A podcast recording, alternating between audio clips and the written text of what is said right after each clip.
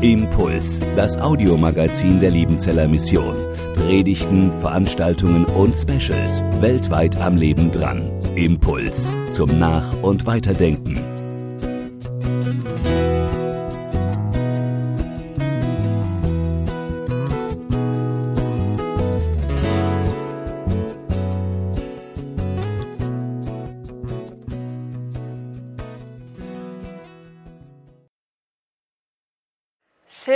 Morgen. Falls du gestern nicht eingeschaltet hast, es ging um folgendes Szenario. Flo hat uns mit hineingenommen in Jesaja 6. Dort ist Jesaja, dieser Prophet aus dem Alten Testament, in einer Vision vor dem Thron Gottes. Wir haben hier einen wunderschönen aufgebaut. Er sieht was, was alles komplett übersteigt, was er je gesehen hat und was er je erlebt hat. Er sieht Gott auf diesem Thron und nicht nur Gott, Nein, er sieht noch Seraphinen, brennende Feuerengel, die um diesen Thron rumschweben und die rufen, heilig, heilig, heilig ist der Herr. Und durch dieses Rufen der Engel bebt der ganze Boden, der ganze Raum und der Tempel füllt sich mit Rauch. Also definitiv komplett crazy und definitiv keine Alltagssituation, die Jesaja erlebt. Wir wollen uns heute seine Reaktion anschauen, denn er reagiert nicht so wow, wow, er reagiert wow, halt mal.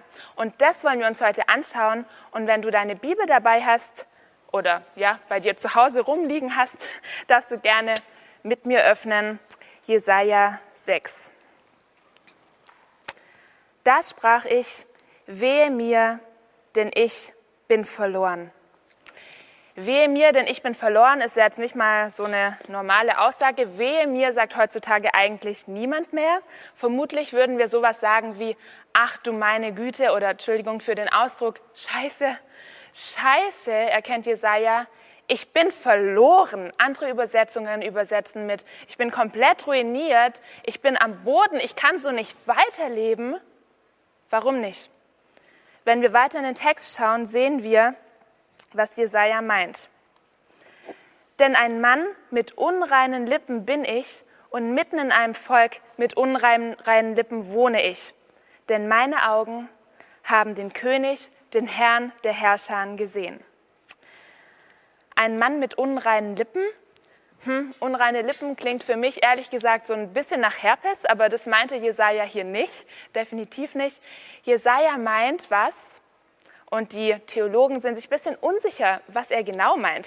Es gibt verschiedene Theorien und die Theorie, die ich persönlich am nachvollziehbarsten finde, ist etwas, was später auch Jesus in Matthäus 15, Vers 8 sagt.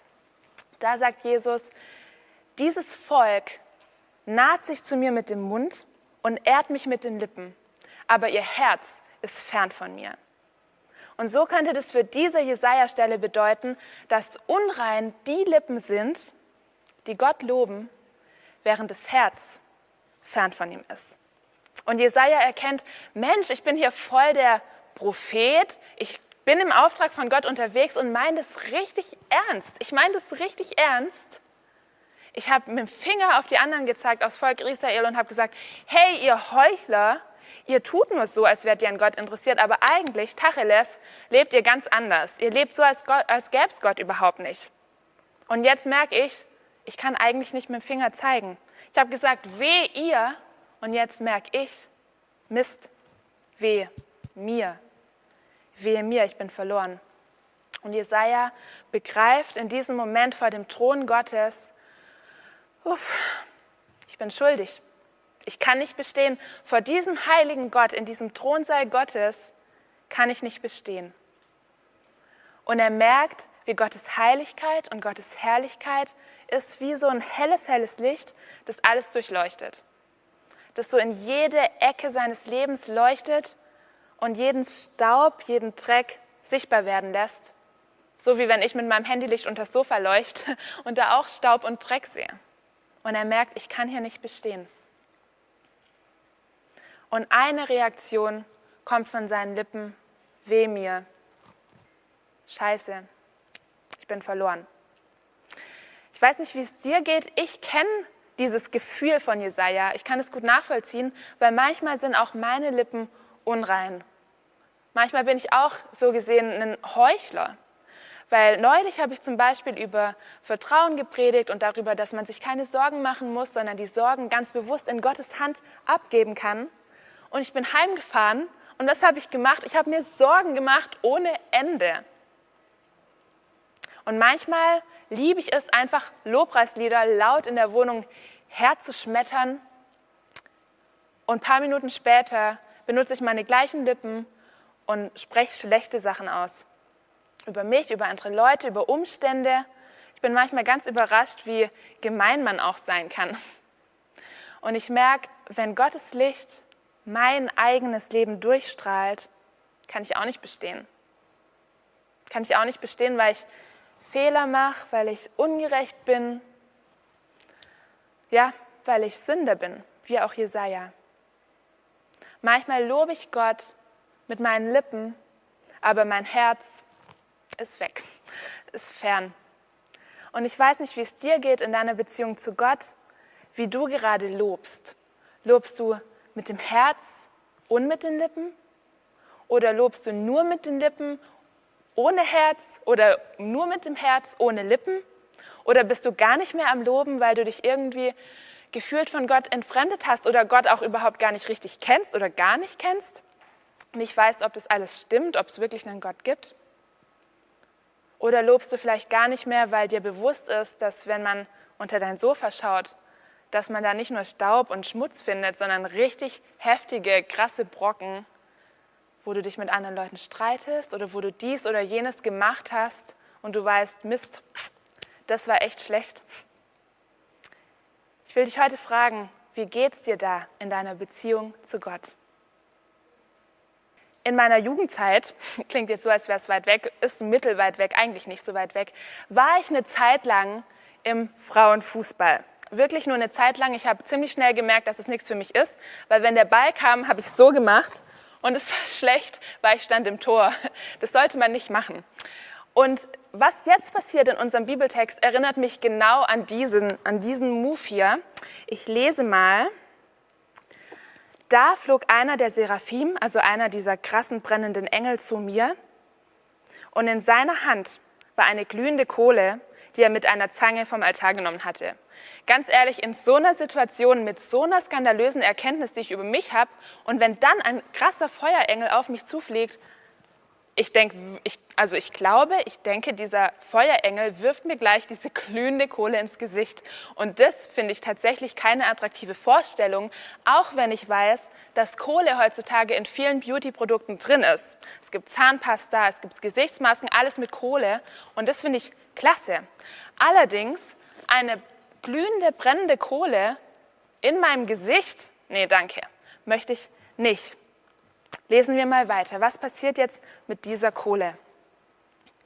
Und er, der Engel, berührte damit meinen Mund und sprach, siehe, dies hat deine Lippen berührt, so ist deine Schuld gewichen und deine Sünde gesühnt. Ich vermute mal, dass viele von euch gerade den Führerschein machen oder vielleicht gerade auch gemacht haben. Und ich möchte euch ermutigen, immer ähm, euch an die Vorschriften zu halten und schön zu fahren, Geschwindigkeitsbegrenzungen einhalten und so weiter. Ich mache das auch. Flo sagt immer, mein Mann, ich bin echt eine anständige Autofahrerin. Deshalb wundert es mich tatsächlich, warum ich so oft geblitzt werde. Weil eigentlich fahre ich nicht schnell. Aber manchmal juckt es in meinem Fuß, vielleicht kennt ihr das auch. Und ich denke, okay, ist ja frei. Und mein Fuß, ich merke es, wie er so langsam aufs Gaspedal drückt. Und dann, bäm, Blitzer. Ich weiß nicht, ob mein Fuß und der Blitzer sich irgendwie heimlich abgesprochen haben. Ich werde richtig oft geblitzt dafür, dass ich eigentlich langsam fahre. Ich weiß nicht, ob du das äh, nachvollziehen kannst. Folgende Situation. Unser Auto ist bei meiner Schwiegerfamilie gemeldet. Das heißt, wenn ich äh, fotografiert werde von einem Blitzer, kriegt nicht ich das Bild, sondern meine Schwiegerfamilie. Und wenn ihr gerade zuhört, hi. Also, folgende Situation passiert. Ich werde geblitzt. Meine Schwiegermama schickt mir ein Bild mit diesem Foto und sagt, hey, schon bezahlt. Das ist A, sehr freundlich, B, bissle peinlich und C, definitiv unverdient. Weil es war ja mein Fuß, der aufs Gaspedal gedrückt hat, mein Fuß und quasi auch mein Geldbeutel, der jetzt diese Strafe zahlen sollte. aber sie hat es für mich gezahlt. Jetzt fragst du dich vielleicht, hm, warum erzählt sie das? Lass uns noch mal in den Text zurückschauen. In diesem Text kommt diese Kohle, berührt Jesajas Lippen und dann steht im Text, seine Schuld ist gesühnt. Und dieses Beispiel vom Strafzettel ist genau das, Sühne. Jemand anders zahlt für deinen Fehler, den eigentlich du bezahlen müsstest. Das heißt, hier im Text bezahlt quasi die Kohle die Schuld von Jesaja. Weil nachdem die Kohle, Jesajas Mund berührt hat, Jesajas Lippen berührt hat, steht im Text, die Schuld ist gesühnt. Das heißt, er steht nicht mehr als Heuchler und schuldig vor diesem heiligen Gott in diesem Thronsaal. Nee, er steht vollkommen rein vor diesem heiligen Gott. Vollkommen rein. Hm. Warum? Was hat eine Kohle von einem Altar mit Reinheit zu tun? Checkt man vielleicht nicht auf den ersten Blick. Ich glaube, der Schlüssel, um zu verstehen, was hier wirklich passiert, das Geheimnis dahinter, ist genau hier, an diesem Altar. Hier hinten ist einer aufgebaut, weil dieser Altar ist ganz besonders. Hier passiert was ganz Besonderes. Ich finde, wenn wir als Christen oder auch als normale Menschen, normale Menschen dieses Wort Altar hören, dann klingeln bei uns alle Glocken, oder nicht? Altar kennen wir von der Kirche, dieser Holzklotz vorne. Altar kennen wir auch vom Alten Testament, weil dort haben die Israeliten, das Volk Israel, Opfer geopfert, in der Stiftshütte oder im Tempel, eben auf diesem Altar. Sie haben ihre Tiere hingebracht. Warum? Um genau diese Sühne zu erfahren. Weil Gott hat gesagt, opfert mir Tiere und eure Schuld wird durch dieses Tier stellvertretend gesühnt.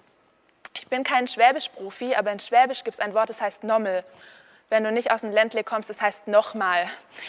Nommel und Nommel und Nommel mussten diese Israeliten opfern, weil dieses Schuld, diese Schuld oder dieses Tieropfer hat ihre Sünde nicht ein für alle Mal weggemacht, sondern nur für eine bestimmte Zeit. Nommel und Nommel. Und Jesaja, unser Prophet, schreibt einige Kapitel später: Hey, es wird einer kommen, der dieses Nommel und Nommel und Nommel unterbrechen wird. Denn sein Opfer wird ein für allemal ausreichen, sodass diese ganzen Tieropfer gar nicht mehr nötig sind. Jesaja sagt, es wird einer kommen, der wie das perfekte Opferlamm für dich, für mich sterben wird und uns rein machen wird vor Gott. Egal was wir gemacht haben, er wird uns rein machen vor Gott. Das ist Sühne. Jetzt fragst du dich, hm, okay, wer? Wer ist es? Wir wissen, wer das ist. Dieses Opferlamm, das da gekommen ist, ist Jesus Christus, der nicht am Altar war, sondern der am Kreuz hing und am Kreuz gestorben ist für deine Schuld, für meine Schuld. Der am Kreuz gesagt hat, okay, ich nehme diese ganze Schuld, diesen ganzen Dreck unterm Sofa weg und mach dich rein als Geschenk. Du musst nur dran glauben.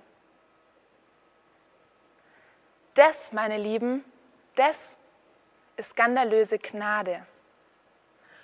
Gott reinigt dich in Jesus Christus von allen deinen Fehlern. Wenn du an Jesus Christus glaubst, dann gilt für dich, du bist skandalös rein vor diesem heiligen Gott. Du bist skandalös rein vor diesem Gott. Hm, Standardbotschaft? Wissen wir doch, kennen wir doch, Damaris. Ich dachte, beim UPC hört man was Neues.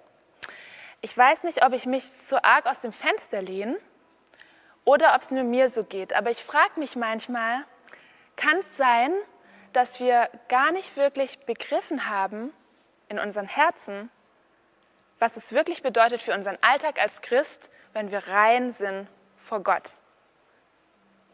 Definitiv haben wir viel Wissen, können vielleicht Bibelstellen aufzählen oder anderen Leuten erklären, wie das ist mit der Reinheit. Aber ganz ehrlich, wenn du für dich ehrlich bist, glaubst du, dass du skandalös rein bist vor diesem heiligen Gott?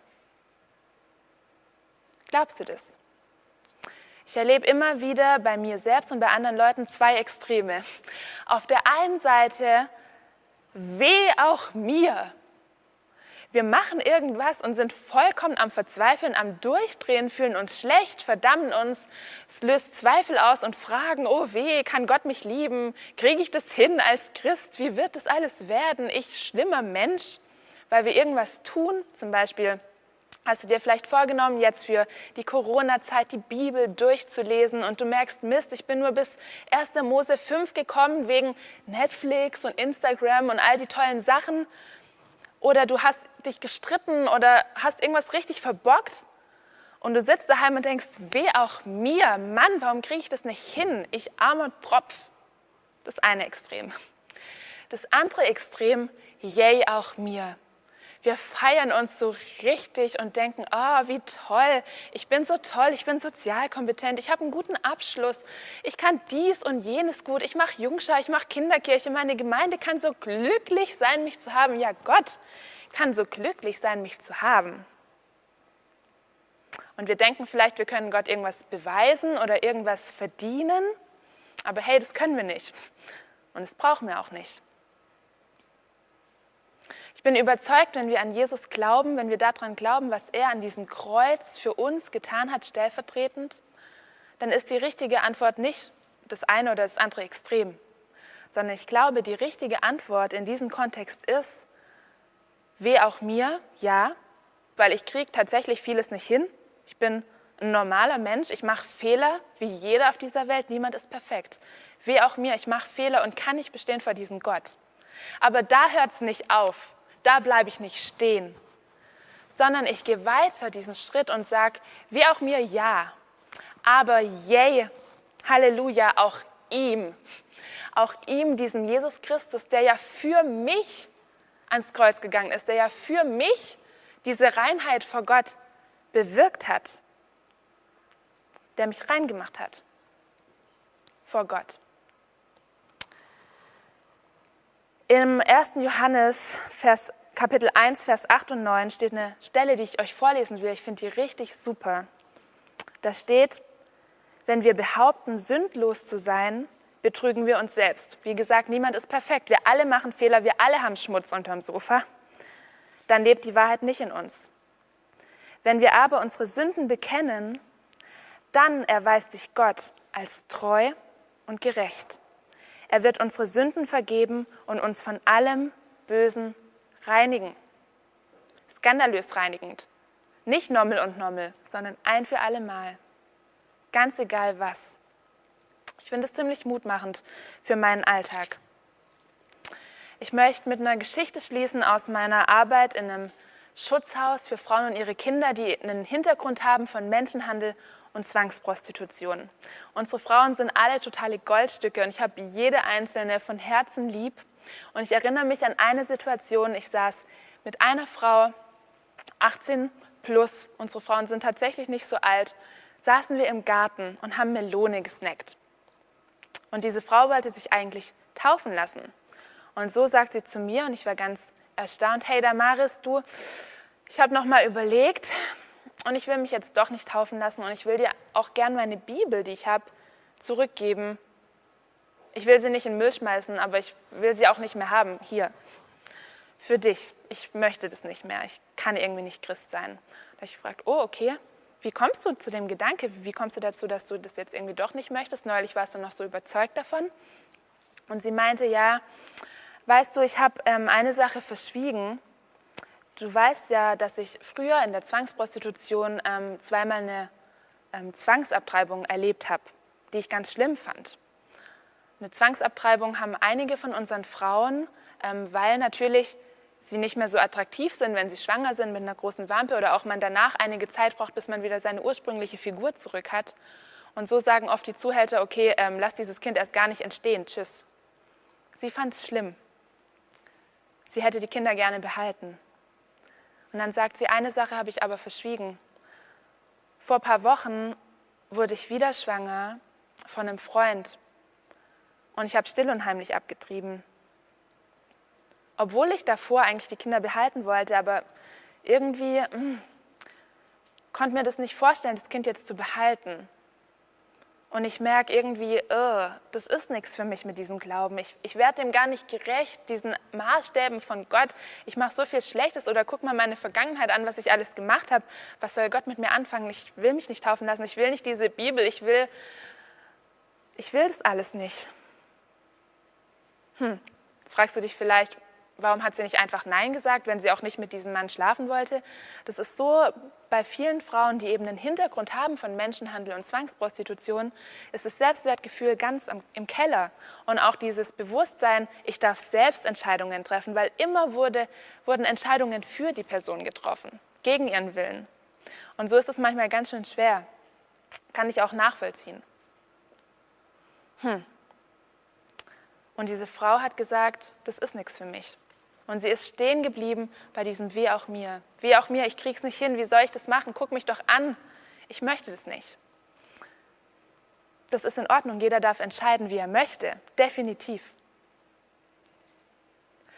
Und ich weiß, dass die Geschichte nicht viel vermutlich mit unseren Lebensrealitäten zu tun hat, aber ich glaube, dieser Gedanke dahinter kommt uns doch trotzdem manchmal bekannt vor, oder nicht? Wir machen was Schlechtes und denken, oh, ich krieg's nicht hin. Ich krieg's irgendwie nicht hin mit Gott. Mann, warum kriege ich das nicht hin? Ich wäre so gern ein besserer Christ. Vielleicht denkst du manchmal so. Weißt du, ich glaube, was wir wirklich von Herzen begreifen müssen ist, genau weil wir es nicht hinbekommen, brauchen wir Gott. Genau weil wir es nicht hinbekommen, brauchen wir diesen Jesus, der unsere Fehler und unser Nicht hinbekommen, unser Versagen auf sich nimmt. Bloß weil wir das nicht hinbekommen, ist es kein Grund zu sagen, äh, ich möchte es nicht. Weil gerade weil wir es nicht hinbekommen, können wir sagen, ja, ich brauch's. Yay, auch dir. Du erlöst mich und du machst es gut. Du machst es gut, wenn ich es nicht kann. Und so will ich durch den Alltag gehen und ich möchte dich einladen, mit mir so durch den Alltag zu gehen. Wenn uns Fehler passieren und wenn wir mal wieder unter das Sofa schauen und da merken, uh, Dreck und Schmutz und Krümel und alles Mögliche in diesem Licht von Gott, dann zu sagen, Gott, hier bin ich, du kennst mich, du kennst meine Fehler, du siehst die Sachen, die ich nicht gut kann oder wo ich wirklich Schuld auf mich lade, aber ich bleibe da nicht stehen, weil ich weiß, dass du mir vergibst und dass du mir vergeben hast. Und deshalb freue ich mich und sage, yay, Halleluja, auch dir, Jesus Christus. Ich möchte noch mit uns beten. Vater im Himmel, ich danke dir, dass du unsere Schuld vergibst. Und ich bete und ich segne jeden Einzelnen vom Bildschirm, dass du dieses Bewusstsein ganz neu in unsere Herzen schreibst, dass wir nicht schuldig vor dir sind, sondern dass wir rein vor dir sind, wenn wir an das glauben, was du, Jesus Christus, für uns am Kreuz getan hast. Jesus, alle Verdammnis, alle Anklage muss schweigen in diesem Licht von dir. Und ich danke dir, dass du uns siehst und ich danke dir, dass wir rein sind und wir sagen Halleluja, yay dir, Jesus Christus. Amen. Impuls ist eine Produktion der Liebenzeller Mission. Haben Sie Fragen? Würden Sie gerne mehr wissen? Ausführliche Informationen und Kontaktadressen finden Sie im Internet unter www.liebenzell.org. Die Liebenzeller Mission produziert ebenfalls das Fernsehmagazin Weltweit am Leben dran. Informationen zur Sendung und zum Empfang gibt es unter www.weltweit-magazin.de.